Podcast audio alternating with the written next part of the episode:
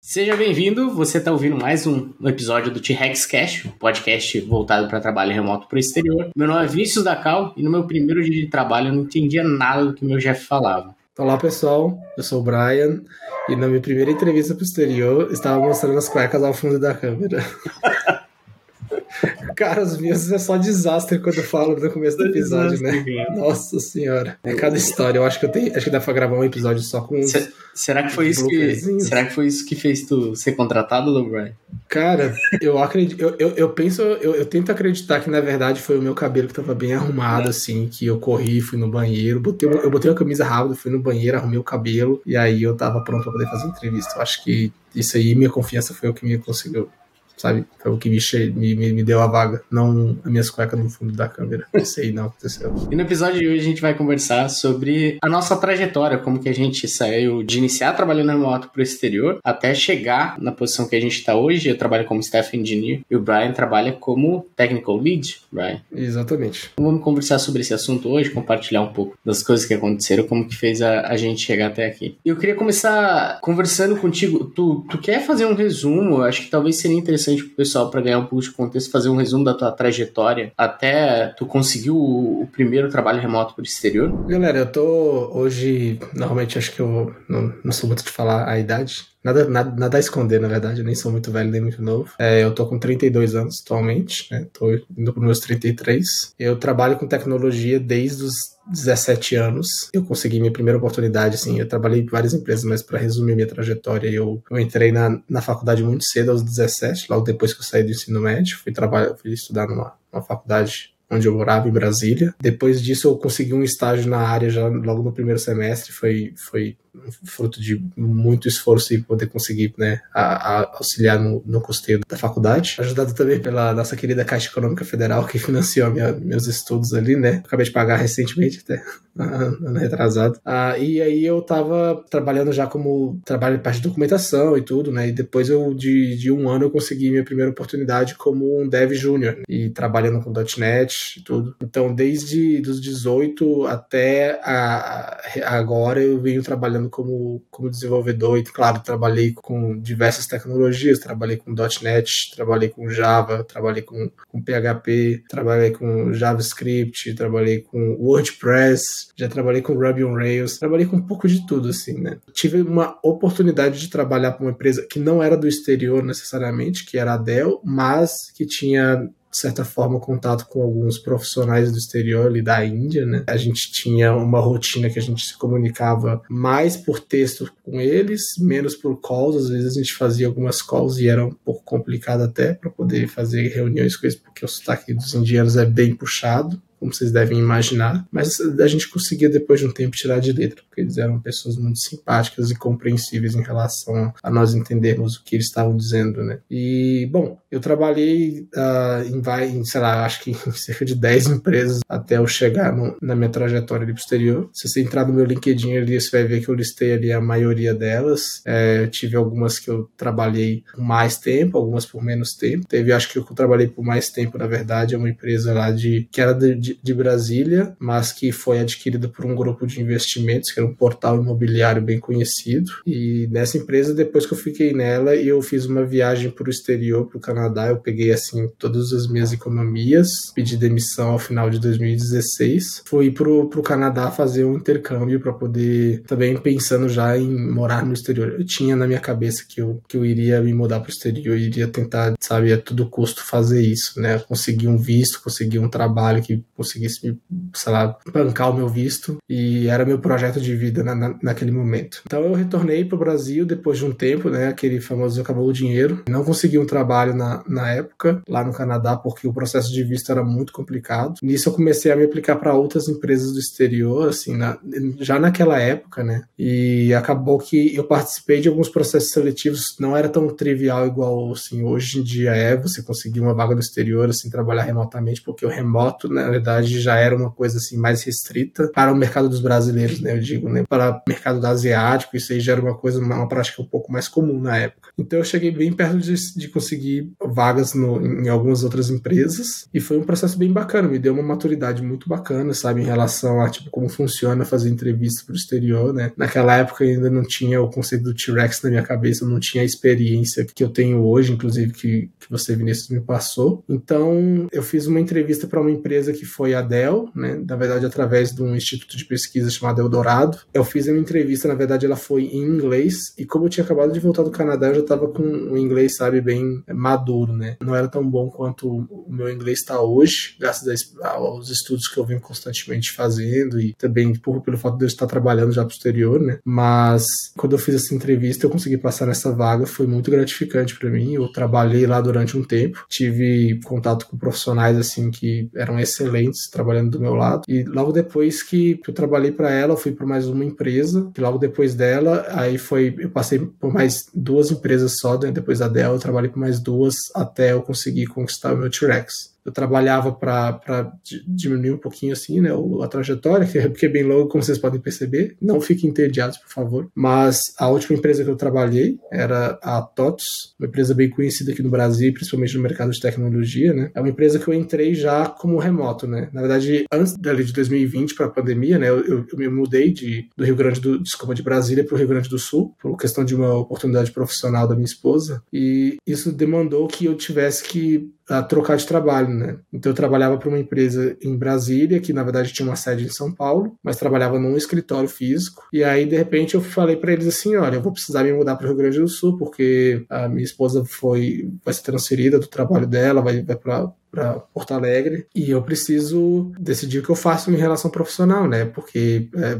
eu duas opções para vocês: ou eu preciso sair, ou eu preciso que vocês liberem que eu trabalho de casa, né? E aí, depois de uma, algumas discussões, foi liberado que eu trabalhasse de casa. Então, antes da pandemia, eu consegui a liberação ali uh, ah, para poder trabalhar de casa, né? O que gerou, inclusive, lá na empresa que eu trabalhava, um movimento assim de liberar, flexibilizar o trabalho para home office, né? Então, pessoal começou a trabalhar três vezes na semana, duas vezes na semana, depois três vezes na semana home office, e até que a tecnologia eles liberaram para poder a pessoa fazer home office, né? Porque eles viram que traria um custo de, oh, desculpa, uma economia de custos ali bem grande para a empresa. Então eu me mudei para o Rio Grande do Sul, né? E fui trabalhar já remotamente para o mercado nacional. Depois eu passei por mais uma empresa, que era a TOTS, como eu falei, e quando eu estava na TOTS, eu estava bem satisfeito trabalhando lá, muito feliz, a equipe que eu trabalhava, tecnicamente falando, os caras eram, sabe, assim, gênios, sabe, muito bem capacitados, eu aprendia, mesmo com muito tempo de tecnologia, eu ainda estava constantemente aprendendo coisas novas com eles, só que aí bateu na trave, assim, na, na, no caso, na minha cabeça, a ideia de trabalhar no exterior novamente, porque eu já tinha esse projeto, mas eu estava constantemente pensando, e se? Será que eu estou pronto? Será que e se eu não, não conseguir? E eu fiquei colocando alguns não, não eram barreiras eu diria eu colocaria eu coloquei alguns desafios que eu deveria conquistar antes de, de tentar realmente voltar para o mercado do exterior, né? Lembrando que nessa época aí a gente já estava na pandemia, né? Então, assim, já estava meio que emergindo já o, todo o movimento de trabalhar remoto para o exterior, as facilidades e tudo. Ah, esse movimento, na verdade, ele não era tão falado ainda, era muito novo. O Vinícius, com certeza, eu digo que ele foi, se não foi o pioneiro, foi um dos pioneiros a falar sobre esse assunto lá no associando com o período da pandemia que a gente estava passando. E eu comecei a, a crescer isso na minha cabeça e principalmente depois de ver nos posts, né, do seu Nelly.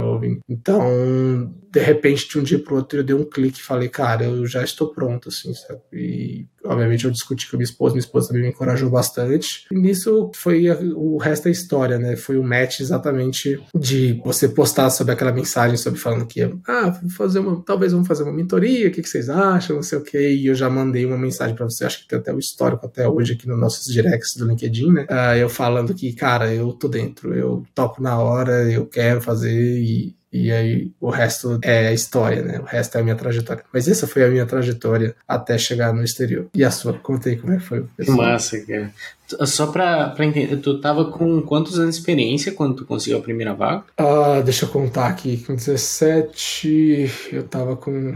Contando. Cara, é, é, é muito tempo. Peraí. Eu conquistei em 2021, minha primeira vaga pro exterior. Eu tava com 13 anos 13 anos de experiência. Nossa, tava, tava com uma, uma, vasta experiência já, né? De mercado. É, já tinha, um, já tinha um bom tempo, né? Vale ressaltar que, ah, 13 anos de experiência, o cara deve ser o Jedi da tecnologia. Eu não tô falando que eu não sou bom, tá? Eu me considero muito bom no que eu faço, muito, muito capacitado. Só que eu vou dizer que eu me surpreendo cada vez mais com o que as pessoas conseguem fazer com dois, com um ano, com três anos de experiência, né? A gente tem o nosso colega da.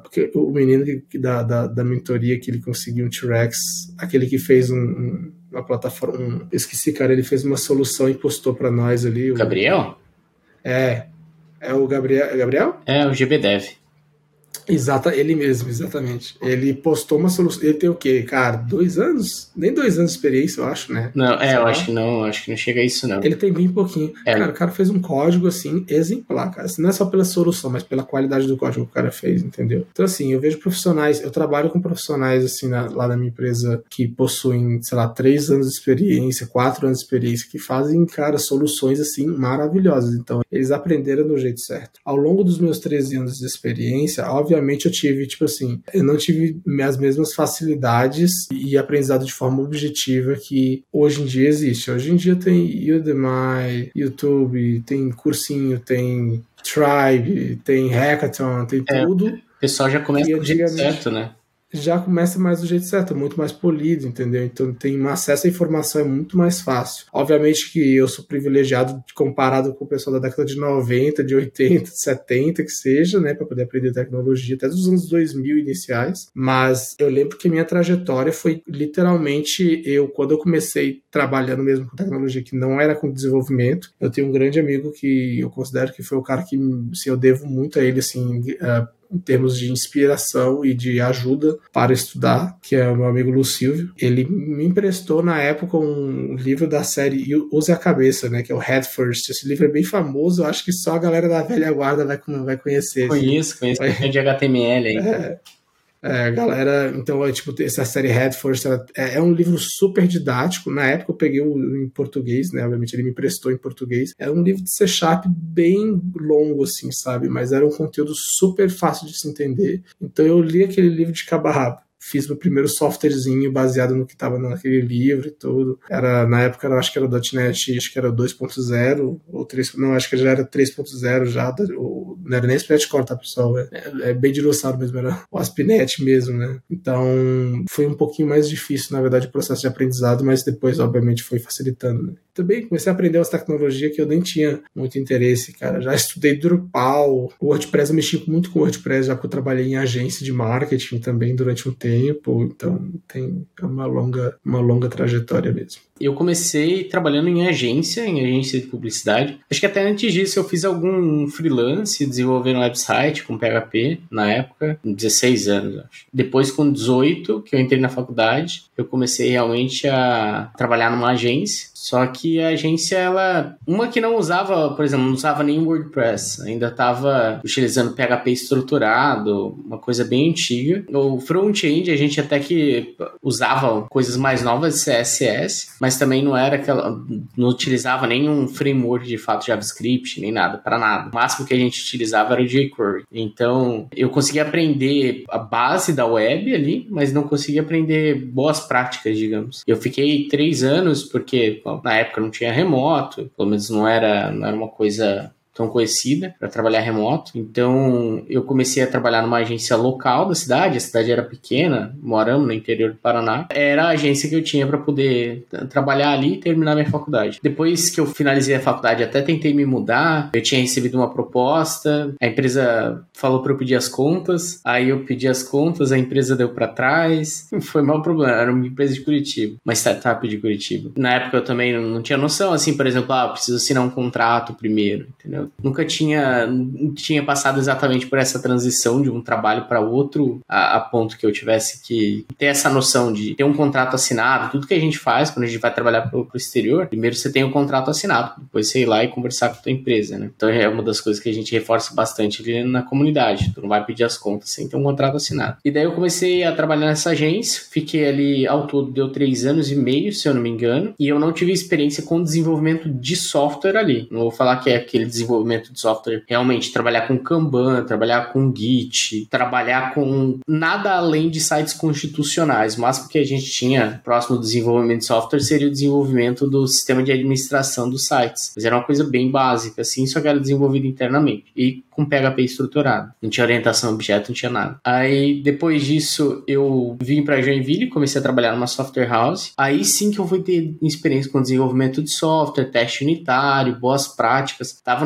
ambiente que realmente ajudava a me desenvolver. E daí, com dois anos uh, trabalhando ali, foi onde que realmente tive uh, experiência com desenvolvimento de software. Depois de dois anos, eu senti que eu tava no momento que ali onde eu tava, tava difícil de avançar em questão de, de carreira. Senti que eu tinha aprendido mais ou menos o que eu tinha para aprender até aquele momento, ali onde eu tava pelo menos. É, questão também financeira, eu não via muito um, um caminho claro para conseguir ter ganhos maiores ali dentro. E o mercado nacional a gente sabe que tem sua limitação, a empresa não pagava mal, mas o mercado nacional tem sua limitação e o mercado local também tinha ainda mais limitação. Comparado com São Paulo, provavelmente São Paulo teria possibilidade de ganhar pelo menos uh, até o dobro naquele momento. Mas claro, teria que mudar para São Paulo e ter o custo de vida de São, Paulo, uh, pelo menos naquela época eu tinha colegas que conheciam trabalho remoto para o exterior, tinha um colega, pelo menos, que já estava trabalhando dessa maneira, troquei uma ideia com ele e comecei a procurar oportunidades. E aí foi onde que, que surgiu essa, essa oportunidade que casou muito com a experiência que eu tinha de migrar, é, migrar aplicações. Eu já tinha migrado, começado a migrar pelo menos uma aplicação de AngularJS para React Redux, era isso que essa vaga do exterior estava buscando. Eu fui o primeiro brasileiro, inclusive, a ser contratado pela empresa. Então, depois de mim,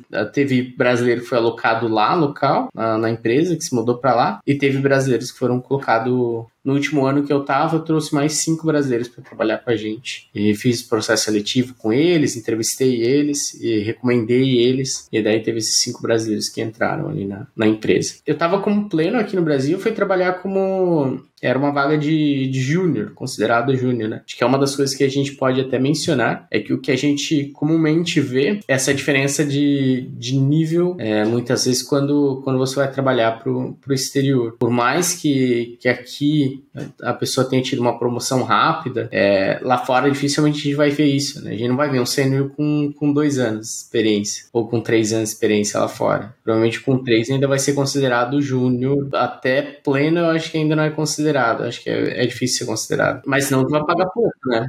Pela questão aliado o tempo versus o mérito da pessoa, né? Sim. Do, do, do, que ela passou em relação à experiência, inclusive no próprio escopo da empresa, né? Porque não adianta você ser sênior em uma tecnologia e chega na outra você não é sênior também, né? Então. Sim, até, é, tem até isso, né? Questão do cenário, assim, dentro, às vezes está dentro de uma empresa, de um contexto, de um contexto específico, a empresa e cargo, senioridade é muito subjetivo, né? Dentro de cada local.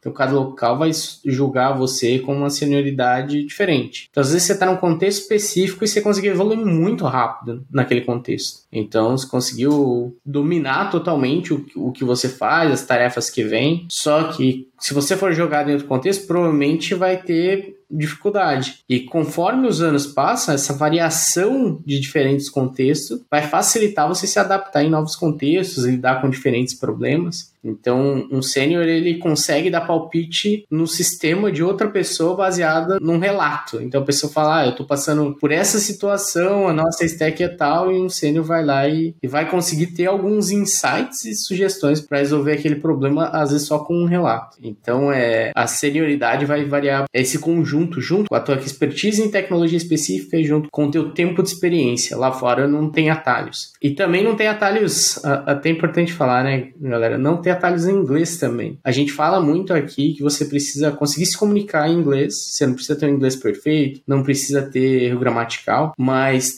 tem muitos lugares que às vezes trazem notícia, ah, olha, estão contratando sem precisar de inglês. E daí pessoal cria esperança que dá para trabalhar para fora sem falar inglês. Não dá. Existe uma vaga que abre a cada mil anos e que não exige inglês. é tipo isso. E se você ficar dependendo dessa vaga, você não vai conseguir, cara. Não é que você não vai conseguir, mas eu não vou afirmar. Quem sou eu para afirmar? Mas se você for ficar só dependendo disso, é a mesma coisa que você ficar postando na Mega Sena esperando que vai ter retorno financeiro. Quais são as chances, entendeu? Por isso que a gente trabalha, quando a gente passa as coisas, que a gente compartilha, o nível de inglês esperado ou o que, que é preciso, o nível de experiência, tudo é baseado em fatos e coisas que a gente sabe que tem boas chances. Quando a gente fala, precisa de seis meses de experiência para aplicar para o exterior. A gente já viu o caso que a pessoa não tinha experiência nenhuma no carro e ela conseguiu. Eu vou relatar, eu vou falar para você que não precisa ter experiência foi um caso muito específico muito raro. Agora, com seis meses, eu já vi vários. Seis meses, nove meses dentro de um ano. Então, eu já vi vários. Por isso que a gente traz o, o que é baseado em fatos, o que é mais factível, mais possível. Mas eu, eu entrei como júnior, só que aqui eu tava como pleno, eu entrei como júnior lá, mesmo assim, a diferença salarial foi em torno de quatro vezes. Na época, o dólar, eu acho. Não chegou a dar quatro na época, mas logo deu quatro. Porque dólar, eu acho que, como a gente viu, se eu não me engano, tu falou que tava 3,12 quando tu veio no histórico.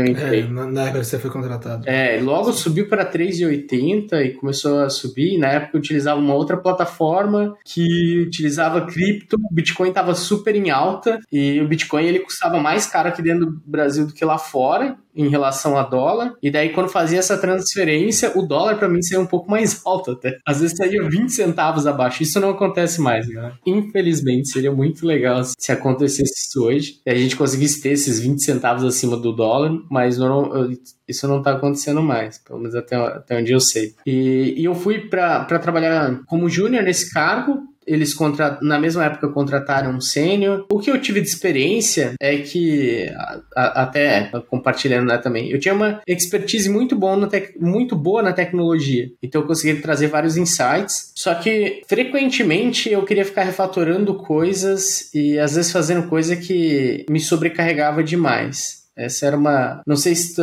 tu teve isso em algum determinado ponto da tua, da tua carreira, Brian? De, é, mesmo Cara, coisa que às vezes não precisa tu, tu querer fazer porque, porque tu quer se sobrecarregar. Eu sempre fui muito perfeccionista, eu acho, nos códigos que eu faço, assim, sabe? Eu acho que ao longo do tempo eu fui ficando mais, cada vez mais chato. Né? Eu acho que hoje eu sou uma pessoa muito chata mesmo, sabe? Eu tento hoje, na verdade, me policiar para não pecar pela, pelo excesso de perfeccionismo em, em prol da produtividade, né? Então eu tenho que achar o balanço perfeito, principalmente trabalhando como líder técnico, eu tenho que aceitar e respirar fundo, que nem sempre vai estar no padrão que eu faria se fosse eu estivesse fazendo. Porém, eu, ao invés de corrigir, eu mesmo tenho que ensinar a pessoa a mesmo perceber a própria. Não vou dizer o erro, né? Mas que existe uma forma mais eficiente, né? Obviamente também não que a minha seja perfeita, tá? Mas obviamente com o tempo de experiência você vai pegando alguns hacks, né? Digamos assim, para poder fazer as coisas melhores, né? Então, mas, então sim, eu, eu me considero uma pessoa bem perfeccionista nesse caso. Eu tive vários casos, o, ainda a maior parte do código ainda estava em Angular. Cara, tive vários casos assim que o código em Angular estava elegível e eu às vezes tinha que corrigir um bug simples, mas eu não, não conseguia ver aquele código ilegível e daí eu parava para refatorar. Só que quando você vai refatorar, principalmente naquele momento, do jeito que estava a aplicação, estava muito acoplado os módulos, então você começava a refatorar uma coisa, impactava um monte, daí você saía refatorando e coisas que não foi pedido para mim, que não estavam no escopo da tarefa, eu sabia que não estava no escopo da tarefa e daí eu acabava me sobrecarregando. Eu sabia que estava tomando tempo, eu estava tomando tempo demais para entregar uma tarefa que era para ser bem simples, só que eu tomei uma decisão de, de ir lá e refatorar e ficar me matando. Só que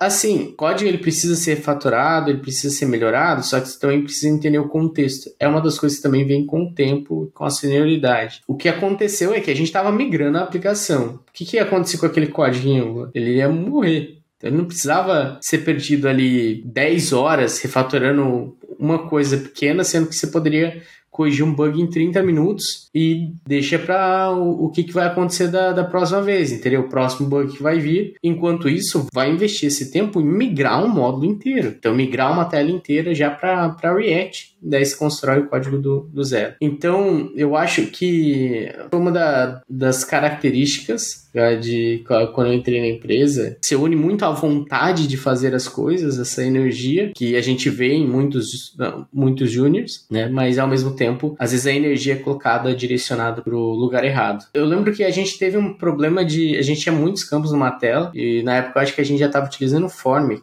O Formic ele começou a dar problema de performance. E cara, eu cheguei e falei assim: meu, eu consigo implementar uma lib de form que, que vai resolver esse problema. E daí o sênior me chamou numa, numa reunião e ele falou, cara, tu não vai fazer isso, cara. Ele falou, daí eu falei, não, mas eu, eu sei como fazer e tal, não sei o que. Ele falou, a complexidade que tem por trás de uma lib dessa vai fazer você ficar preso a isso eternamente. Você vai ter que ficar dando manutenção nisso eternamente para corrigir um problema que no final das contas, pô, não é tão grande. A percepção do, do usuário final vai ser pequena. Se a gente implementar isso aqui, se a gente fizer isso aqui, já vai resolver o problema para o usuário e tu não vai ficar preso a uma lib para sempre, entendeu? Tem que ficar mantendo uma lib, que é uma lib de, de formulário é complexa. Para quem falar que não é complexo, vai ver o tanto de commit e manutenção que tem no form, no React a hook form, então tem, tem muita complexidade naquelas libs. E, e eu, para manter sozinho, nessas libs tem vários contribuidores ali para manter. Eu, para manter sozinho uma lib, realmente ia ter muito trabalho. Eu já tinha uma outra lib que eu estava mantendo, né? Então, no projeto que era de Redux, que até é open source, mas, mas hoje eu não dou mais manutenção, porque eu acho que tem outras ferramentas que resolvem o problema até melhor que ela. Então, é esse senso de, do sênior, né? Eu acho que é bem interessante. É uma coisa assim que eu tenho mais noção hoje. Hoje vou tentar primeiro resolver, ainda tem um pouco de querer melhorar, refatorar, mas meu principal objetivo é resolver o problema que tem na task e tentar manter dentro do horário. Né? Depois que eu tava, eu entrei como júnior na empresa, trabalhei na empresa, como eu tava como contractor, a empresa ainda não tinha essa estrutura de se você não fosse a, o CLT da empresa, o equivalente a CLT lá na, no exterior, eles não tinham ainda uma hierarquia. Então não tive promoção até oficialmente, digamos, até chegar a sênior. Então não, não sei quando que eu virei pleno. É, exatamente. Talvez depois que, que o sênior saiu, que eu acabei assumindo mais responsabilidade, tinha um sênior que estava acima de mim, acabei assumindo mais responsabilidade dentro da aplicação. Eu acho que foi onde que talvez tenha me tornado pleno. E daí, depois disso, com mais ainda experiência ali no, no final do período, nos, perto do, dando acho que três anos dentro da empresa, aí eu acho que eu cheguei na, no sênior mesmo, que a gente reestruturou a aplicação, implementou GraphQL e eu tava mais no sentido de pensar na arquitetura da aplicação. Depois disso, depois de eu ter ajudado, a, a gente decidiu expandir o time, eu ajudei a contratar brasileiros, eu recomendei os, os brasileiros, a gente trouxe mais cinco, aí que foi dividido o time e eu fui promovido a, a Team Lead dentro dessa, dessa empresa. Então eu passei a liderar o time. E daí sim eu conversava praticamente só em português com, com o meu time, mas as, as reuniões semanais que a gente tinha para falar com, com o diretor, falar com, com outras pessoas, daí tinha que ser tudo em inglês. Eu acho que foi, foi esse caminho, pelo menos nessa, nessa primeira empresa, essa primeira, essa primeira experiência trabalhando pro, pro exterior. Né? Depois posso, posso continuar falando como que foi o path aqui na, na outra empresa. E contigo, Brian? Não, pode continuar, na verdade. Você continua até o final do seu, do, do seu ah. aí eu já faço já um gancho da minha, porque a, a, minha trajetória, na verdade, é um pouco mais, digamos, curta que a sua, porque a minha eu passei por uma empresa só, né? Uhum. E eu percorri alguns caminhos dentro dela, né? No seu caso, você saiu de uma empresa que você trabalhava lá, né? Na Inglaterra? A empresa é dos Estados Unidos, mas esse escritório é da Inglaterra. Na Inglaterra, e aí você foi para outra do Canadá. Exatamente. Eu estava trabalhando já fazia 11 meses como, como líder nessa primeira empresa. Qual é o nome dela mesmo? Eu esqueci o nome dela agora. Hoje ela chama Ben Labs. Ela chamava. Era Ben Group na época. Era Ben. Era é, daí depois virou só Ben, e agora é Ben Labs. Fizeram um rebranding ali da, da empresa. Eu estava trabalhando como líder, mas eu acho que eu não, não me adaptei muito no, no fluxo do cargo de líder tem, de trocar de vários contextos, de você ter que fazer muitas reuniões, de você ter que pensar num lado mais de planejamento, de ficar planejando sprint. Sprint, eu acho que não era o, muito que eu estava buscando. Eu acho que eu conseguia exercer melhor o papel do, do que a gente chama lá fora de IC, que é o Individual Contributor. E daí eu recebi uma. Um amigo meu veio falar comigo, falando que tinha uma oportunidade para trabalhar na empresa que ele tinha entrado há pouco tempo, que era a empresa do Canadá. E aí eu fiz o processo seletivo com eles e entrei como senior na, na empresa. Ali tem hierarquia para todo mundo, independente se você está remoto, se você não está. Na verdade, independente do local que você está, você é exatamente como qualquer outro funcionário, em termos de, do que é, de como é lidado dentro da empresa, em termos de brinde ou qualquer outra coisa. Aí eu comecei como sênior, mas um sênior, digamos, mais avançado é, ali na, na carreira, já próximo de, do próximo cargo de senioridade. Comecei a absorver mais funções, até no sentido de eu começar. A gente tem um time que é focado numa parte da aplicação, e eu comecei a. pegava uma feature e implementava ela tanto na parte que, era, que o nosso time era responsável, quanto na, no resto do, de outros serviços que eram. Uh, outros times eram responsáveis, só que a gente não tinha. eles não estavam com mão para a gente poder mandar para eles e eles implementarem. Tinha muita coisa para fazer, então eu acabava implementando. Eu queria conhecer o sistema, então eu acabava implementando ali de, de fora a fora. E lá a gente tem uma matriz do que, que é o teu nível. Então, o que te faz ser um software engineer 1, 2, 3, 4 é, e 5. E dentro dessa matriz, ela tem. Uma das coisas é você ter, ter a habilidade de você conseguir trabalhar em diferentes serviços que fogem ao domínio do teu time. Ou se você domina muito bem o que é o domínio, até o domínio do teu time. Seria considerado um sênior. Quando cruza esse conhecimento de você conseguir dominar toda a aplicação de, de vários pontos, você conseguir dar manutenção, você conseguir sugerir melhorias, aí é onde você já está mais dentro do staff. O principal, em teoria, consegue resolver qualquer problema que existe dentro da aplicação. Né? Então seria a pessoa que é o primeiro contato quando rola algum problema. Aí passou, eu passei um ano dentro da empresa e aí eu fui promovido uh, quando virou ali o ano do meu contrato eu fui promovido daí para staff. A minha atividade hoje, o Brian até estava perguntando, né, o que, que era o, o staff. O que é um staff engineer, né? O que, que é. faz um staff engineer? Qual a diferença? Eu acho que pode mudar um pouco de empresa para empresa. Tem empresa que, onde que o staff até fica talvez um pouco a parte do time, tipo, não, dentro do time, fica uma, numa visão mais estratégica, de arquitetura. Talvez até fique um pouco mais no sentido de DX, né, que seria Developer Experience, mas ali a gente tem um time só para Developer Experience. E o staff seria um, ali dentro, pelo menos dentro da, da empresa, o staff ele é considerado uma referência técnica uma referência técnica, alguém que está acima eh, em senioridade seria o próximo passo depois do, do senior. É uma referência técnica tanto dentro do time quanto para outros times. Então, por exemplo, do nosso domínio da, do que a gente cuida, do que o meu time cuida, se outro time precisa mexer em alguma coisa, eu sou ponto de, de referência para eles conversarem. Eu ou o principal, que tem um, um outro dev que está no, no nível que está lá desde o início, que tem um nível acima de mim que seria daí o principal. Então nós dois somos como ponto de referência, em determinados pontos a gente auxilia também a liderança. Então se sai, por exemplo, ah, o líder vai vai sair de férias, então a gente pode auxiliar o principal auxilia numa parte e auxilia em outra, acaba dividindo e absorvendo as tarefas. Então eu posso rodar uma daily, posso é, absorver outra ou estar tá em reuniões que o líder era para estar. Tá. Então a gente tanto auxilia o líder quanto é uma referência técnica dentro do, do time. Acho que esse seria o ponto, é mais referência técnica menos liderança. Tá feliz trabalhando assim? É, Cara, sim, eu acho que é bem melhor do que. para mim, eu acho que funciona bem melhor do que trabalhar com liderança. A liderança, ela diminui um pouco a flexibilidade, porque eu acho, por exemplo, assim, ah, se eu não planejei a, a sprint pro pessoal, ou se eu atrasei algum planejamento, meu impacto vai ser muito maior do que, por exemplo, ah, eu vou começar a trabalhar só à tarde no dia tal, ou numa segunda-feira, vou começar a trabalhar só na, na perto da parte da tarde, o resto do time vai trabalhar normal, ninguém depende de mim. É legal ser um IC nesse sentido, a tua flexibilidade é muito maior. E como líder, líder, eu acho que onde eu estava, a forma como a gente estava trabalhando, eu tinha um pouco menos de, de, flexibilidade. E de troca de contexto, eu não funciono muito bem, eu acho, ficar trocando tanto contexto, assim, a hora tem, sabe, mudar o foco total da tua cabeça, de as importâncias, por exemplo, ah, agora eu vou me importar com a reunião, agora eu vou me importar com, porque a liderança tem muito mais reunião, né, não é só uma dele. Então, ah, agora eu vou me importar com a reunião, agora eu vou me importar em sentar aqui e fazer o planejamento. Cara é tão, tão chato ficar eu sei que tem quem gosta e não tem problema nenhum, mas eu, para mim, pessoalmente, eu, eu acho chato sentar e ter que ficar planejando. Eu, eu, te entendo, eu sei como é, eu sei bem como é que é. Na verdade, isso agora tá bem no meu escopo de, de atividades, na verdade, de, da semana. E como foi para ti?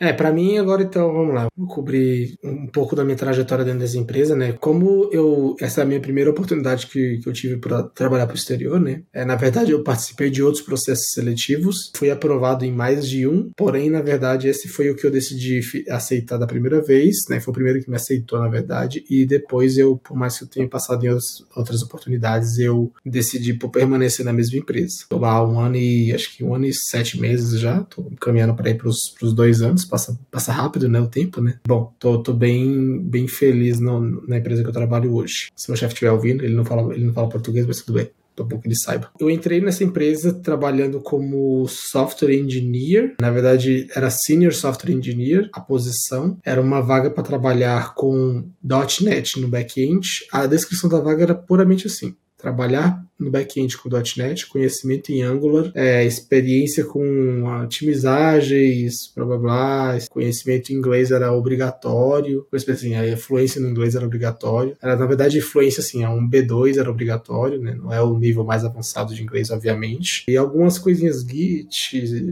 etc. Coisas que um dev normal faria, né? Quando eu entrei, eu fui fazer a primeira entrevista, eu fiz uma entrevista com um dos sócios da empresa. Foi uma entrevista super espontânea, assim, ele contando um pouco de como é que foi o processo. Eu tava falando, inclusive, do, justificando um pouquinho do meu início lá, né? Como é que apareceu as cuecas no fundo da câmera, assim, né? Eu tava em casa, né? Trabalhando já né, remotamente, né? Pra outra empresa aqui no Brasil. E aí eu já tinha começado o meu processo de me aplicar, já, já tava numa mentoria e tudo. E aí eu, eu recebi recebi uma uma mensagem de um, uma pessoa, de um, dessa pessoa, do, do caso do sócio. Ele disparou, porque ele realmente, ele, ele para algumas posições da, da empresa, ele realmente vai lá no LinkedIn às vezes. E hoje em dia o time tá maior, ele tem um time de TA, né, Talent Acquisition, que faz mais essas coisas para ele. Mas quando eu fui contratado, a empresa era bem menor. Ele também fazia esse, esse trabalho, ele ajudava também, sabe, vez ou outra. Então ele mandou uma mensagem falando que, ah, ele viu meu perfil, bababá, né, tá abrindo uma aspas assim, rapidinho, ele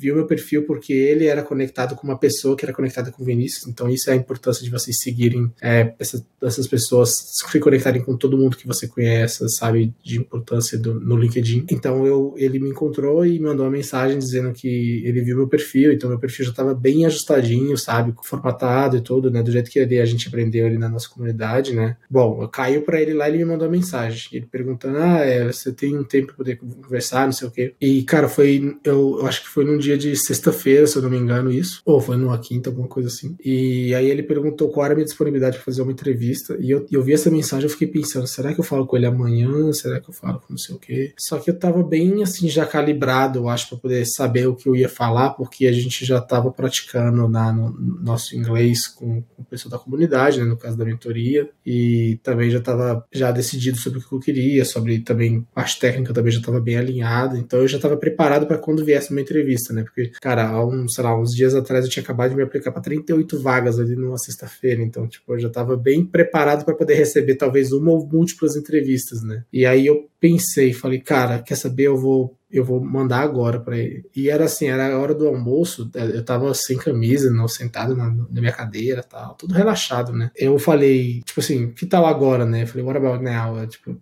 mandei para ele, e aí ele falou assim, tá, give me five, Aí eu, beleza, na hora que ele falou give me, give me five, tipo, me deu cinco minutos, cara, meu, meu instinto foi assim, vou lá pegar uma camiseta, peguei uma camiseta que é a mesma que eu uso quase sempre, né, preta, básica, sem estampa, quase todas as minhas são assim, fui no, no banheiro, né, dei aquela lambida do Kiko no cabelo, assim, pra poder né, arrumar ele certinho pro lado, assim, que ele não tava tão arrumado, e aí eu sentei na cadeira, liguei, liguei a luz e tal, a iluminação, fiz, fiz, arrumei meu setup certinho, e aí ele me ligou, né, e aí eu começamos a conversar, só que aí eu no meio da entrevista eu olhei ali na câmera, tava ali a ah, tem um cesto de roupa suja que aparecia dependendo da posição da câmera, eu não tirei o cesto, ele tava, tinha acabado de deixar a cueca ali do dia, do dia anterior da academia, ficou lá no fundo aparecendo e eu comecei a ficar agoniado. Como era desktop, era, era desculpa, a webcam era conectada, na, fixada no monitor, eu não conseguia mexer assim para virar pro lado. Eu, tá, deixa quieto, faz desse jeito mesmo. Ele ficava escondendo com o ombro, assim, as cuecas de fundo.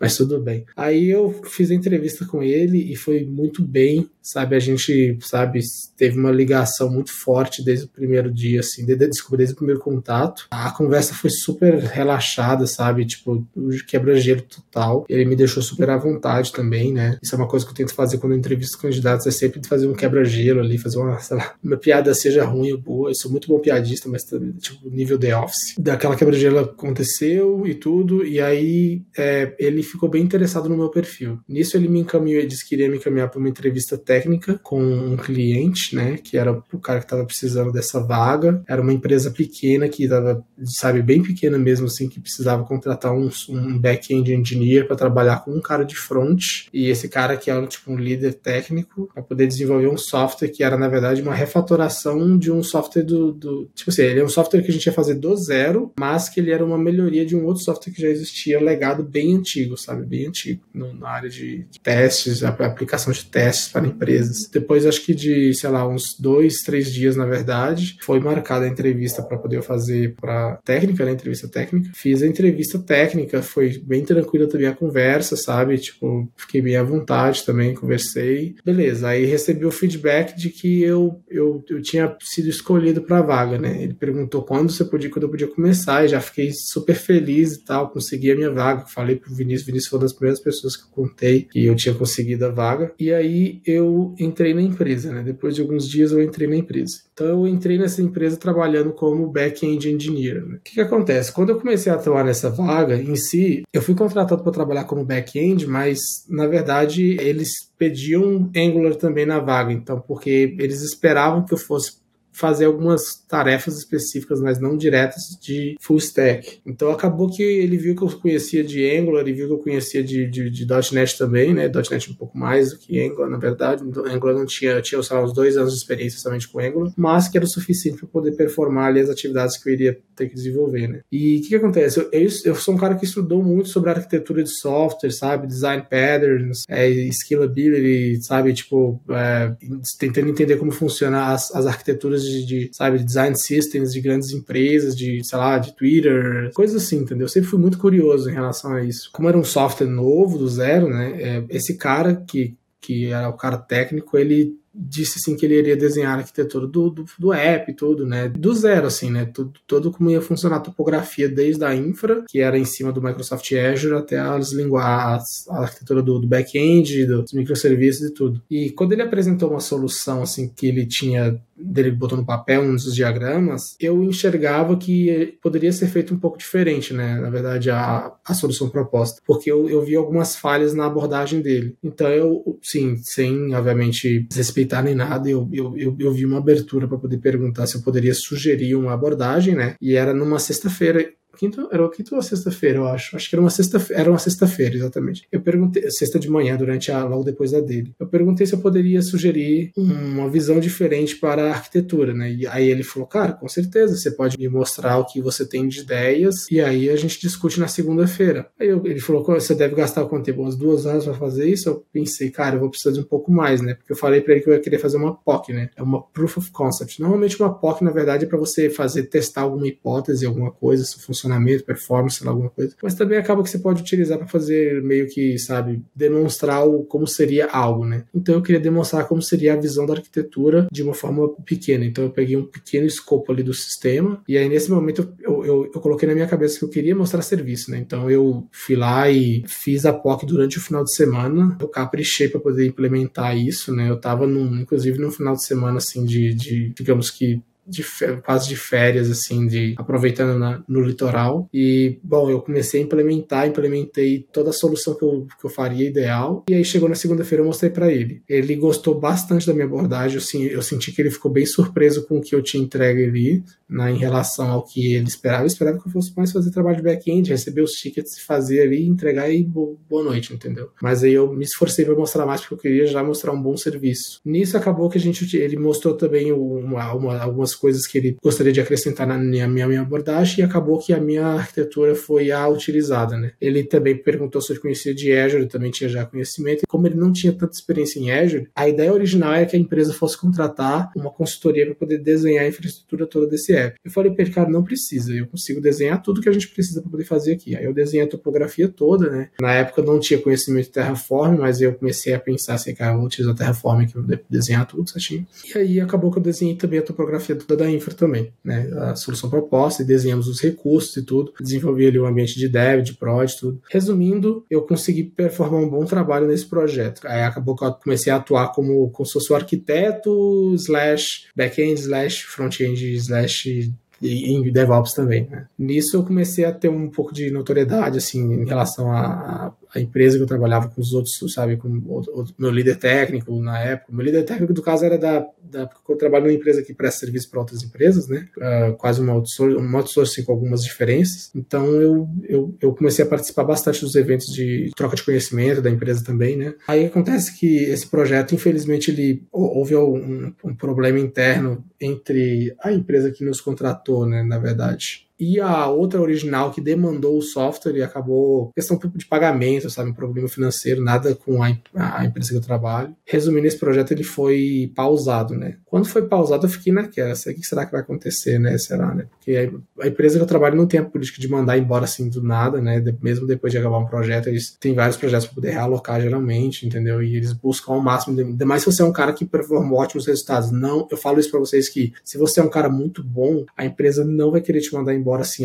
deixar e perder você para outra concorrente, sabe? Assim, por mais que tenha, sei lá, acontecido alguma coisa que acabou um cliente, sei lá, etc. A gente faz o possível para poder manter. É difícil encontrar caras extremamente bons hoje no mercado. Então, eu Nisso eu fui trabalhar num outro projeto. Eu passei por mais um projeto depois disso que eu, eu não atuava como líder técnico, mas era um projeto que trabalhava com Ruby on Rails. Era uma stack completamente diferente do que eu tinha trabalhado. Eu tive, tipo assim, eu acho que dois, três vezes de contato com Ruby on Rails na minha vida. E o front-end era em React e tinha cloud no AWS, né? Tinha AWS e Vercel, na verdade. Coisa bem diferente da minha área de atuação, assim. Aí me perguntaram, cara, você está disposto a poder pegar esse projeto e tal, e tá disponível, o que, que você acha, você está interessado? Eu falei, cara, com certeza, meu, para mim, não, tipo assim, eu sou agnóstico total de tecnologia, então eu pego na hora. E aí comecei a pegar e depois de um tempo já estava familiarizado já, sabe? Tipo, claro, com algumas coisas eu apanhei um bocado, mas foi tranquilo depois a minha, minha adaptação, principalmente na Amazon, no, no AWS, né? Fiz um bom trabalho ali nesse cliente, eu chegou um ponto que eu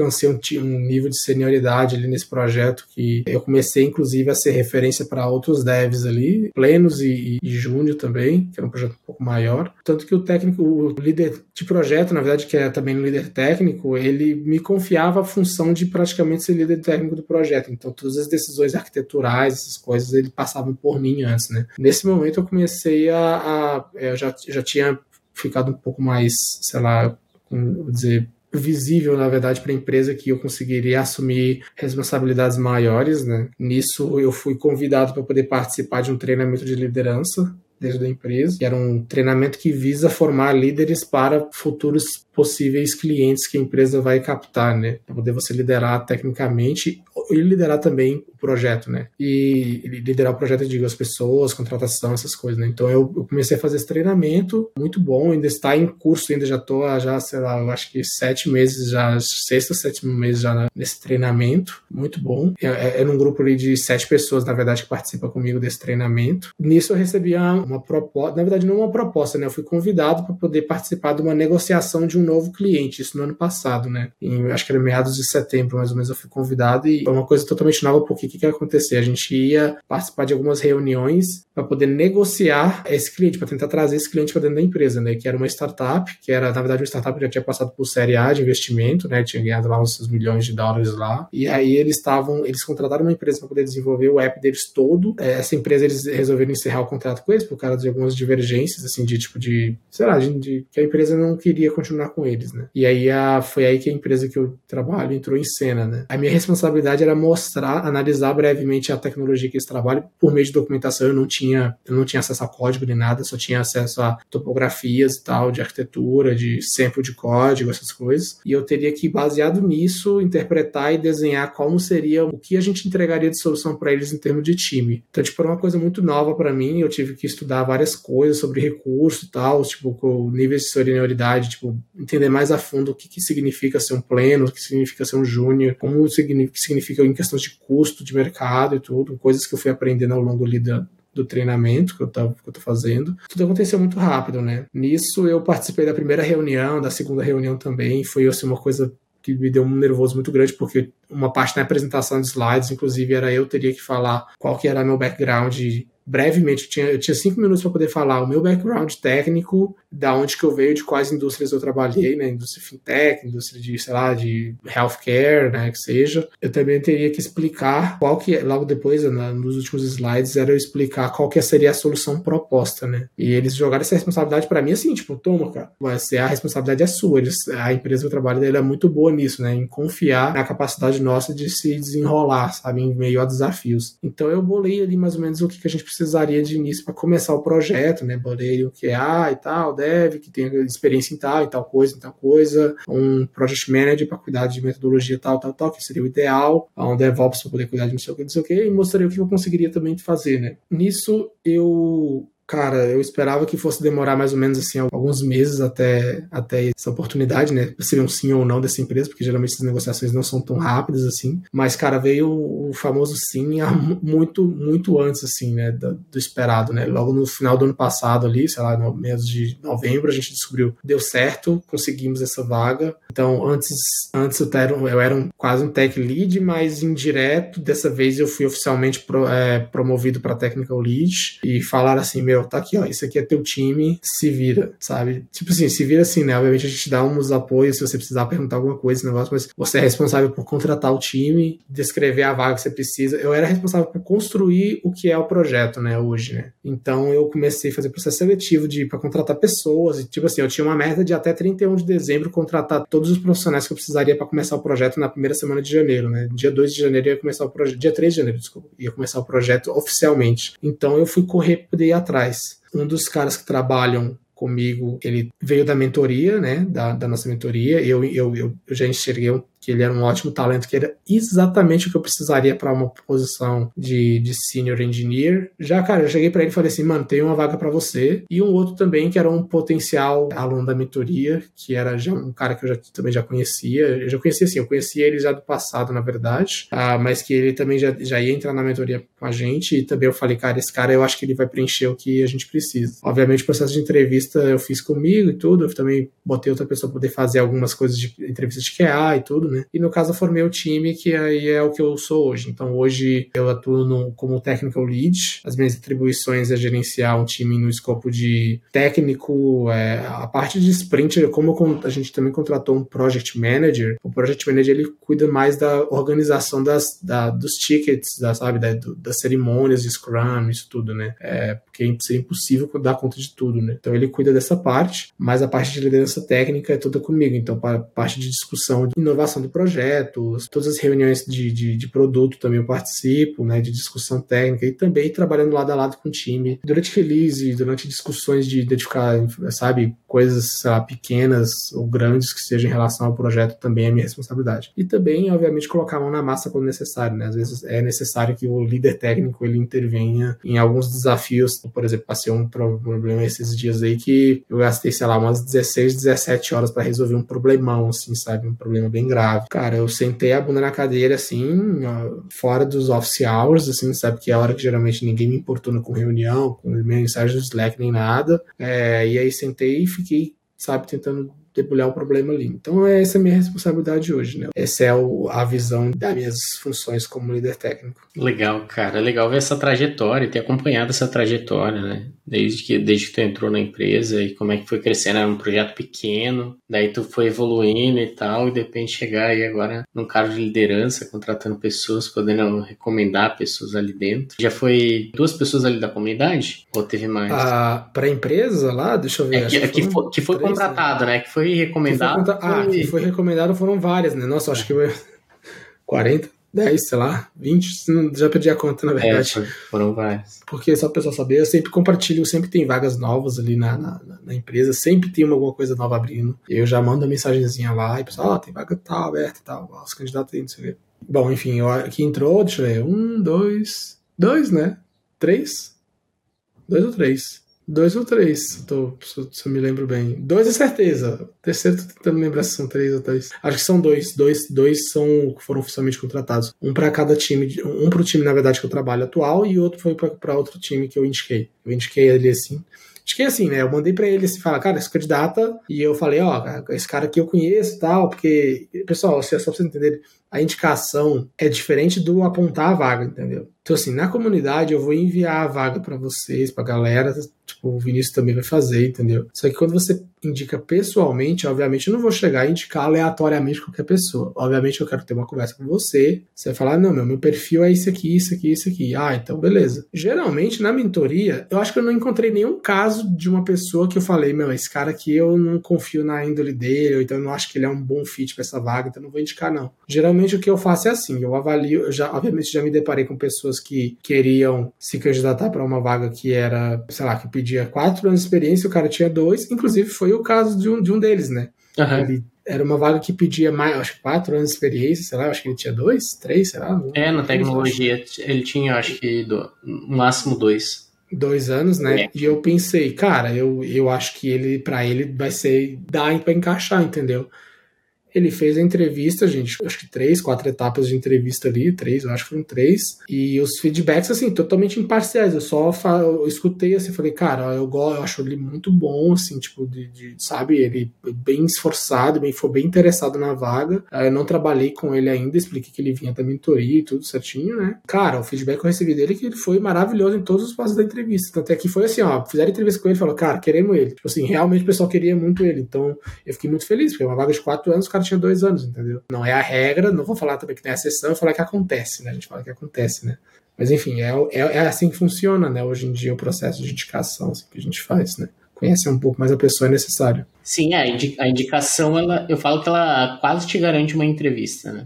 Quando você isso, recomenda. Exatamente. Só que assim, não tem como recomendar, isso não tô falando pra falar, ah, você tem que entrar na comunidade por causa disso. Não tem como você recomendar alguém que você não conhece, porque você vai recomendar pra empresa, você trabalha na empresa. Então, até depois que a gente recomenda, a gente não vai forçar a barra, falar assim, não, ah, eu gostei mais desse candidato, vamos forçar. Se eu vejo que outro candidato, se eu tô fazendo parte do processo seletivo, vejo que outro candidato tem mais fit, eu não vou pegar e forçar a barra no candidato que eu, que eu recomendei, porque vai ficar mal para mim depois, porque vai ficar claro que, que eu estou forçando a barra.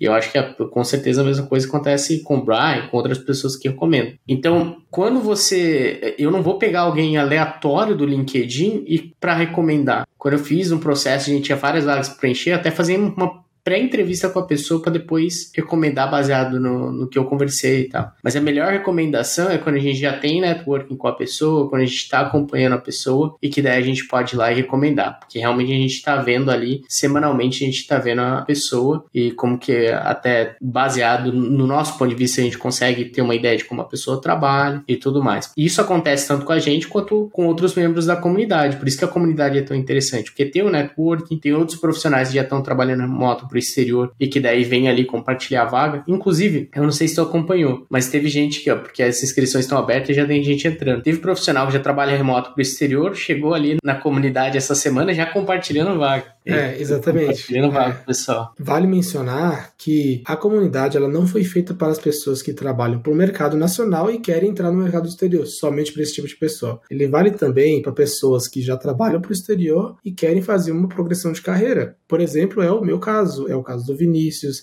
é o caso de outras pessoas que já estão lá dentro. A gente, nós não queremos ficar estagnados na carreira. Exatamente. Nós queremos sempre melhorar. Eu não estou falando que eu quero sair da minha empresa, tá? Só quero dizer que, eu só quero dizer que você participar de uma comunidade significa você estar disposto a ajudar e também né, receber ajuda, entendeu? Então, assim, é uma comunidade onde todo mundo se ajuda para poder crescer, né? Nosso objetivo aqui maior é crescer na carreira trabalhando para o exterior. Então, é uma via de, né, de duas, dois sentidos, né? Você ajuda também e você também é ajudado. Exatamente. E já fazendo gancho, se você está assistindo esse episódio no momento que ele foi lançado, na sexta-feira, as inscrições estão abertas até hoje. sei que hoje é feriado, que está sendo lançado. A gente está gravando ainda no dia 18, mas no momento que ele for lançado é feriado. Se você decidir entrar na comunidade, quiser conhecer um pouco mais, entrar lá no site, que é o multiex.com.br barra comunidade. Dá uma olhada no site, tem um preview até de aula ali, mas a, as inscrições aí se encerram hoje, nesse momento que, no, no dia que esse episódio está sendo lançado, tá? Você ouviu no sábado, infelizmente já, já não tem mais, as inscrições já estão encerradas. É, eu acho que é isso, eu acho que a gente bateu um bom papo, deu para conhecer um pouco mais da, da tua trajetória, até conhecer um pouco mais da, mais que eu tenho acompanhado, eu acho que eu acabei aprendendo mais coisa e conhecendo mais coisa desse caminho aí que tu trilhou. Acho que foi um bom papo. Só lembrando, pessoal, aproveita para seguir a gente lá no, no Instagram, a gente está sempre compartilhando conteúdo por lá. É o Vinícius da Cal.remoto, também pesquisa pelo Brian Luiz, tanto no, no Instagram quanto no LinkedIn, tá? A gente está compartilhando conteúdo frequentemente ali, diariamente no LinkedIn, a gente está compartilhando conteúdo, dicas para ajudar vocês, a deixar vocês mais perto desse objetivo, que é ganhar em dólar, trabalhando remoto para o exterior. Beleza? Valeu, pessoal. Até o próximo episódio. Valeu, pessoal. Até a próxima.